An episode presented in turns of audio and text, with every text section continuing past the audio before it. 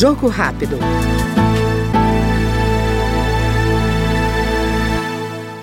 A deputada Leda Borges, do PSDB de Goiás, ressalta a importância do Programa de Proteção e Promoção da Saúde Menstrual, instituído por lei no ano passado.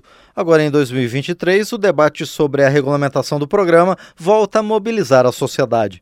É muito mais do que distribuir absorventes, mas essa é uma primeira medida fundamental para nós mulheres também.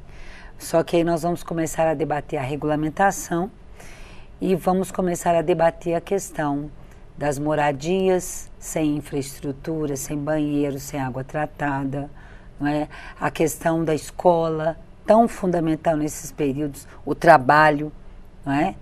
e o momento mesmo de saúde mental das mulheres nesse período menstrual, que ele é um sofrimento velado, né?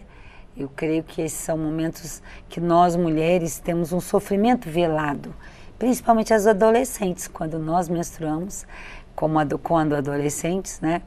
Nós temos um sofrimento que a gente não transmite nem às vezes para nossa mãe ou para nossa irmã, e isso traz esse sofrimento também. Então é uma questão de infraestrutura, é uma questão de moradia, é uma questão de saúde mental e é uma questão também de instrumentos, de conhecimento porque muitas mulheres não têm nem o conhecimento né, de como é, se higienizar, é, o que está acontecendo com ela, né, com a menina, e não há essas informações a todas as mulheres.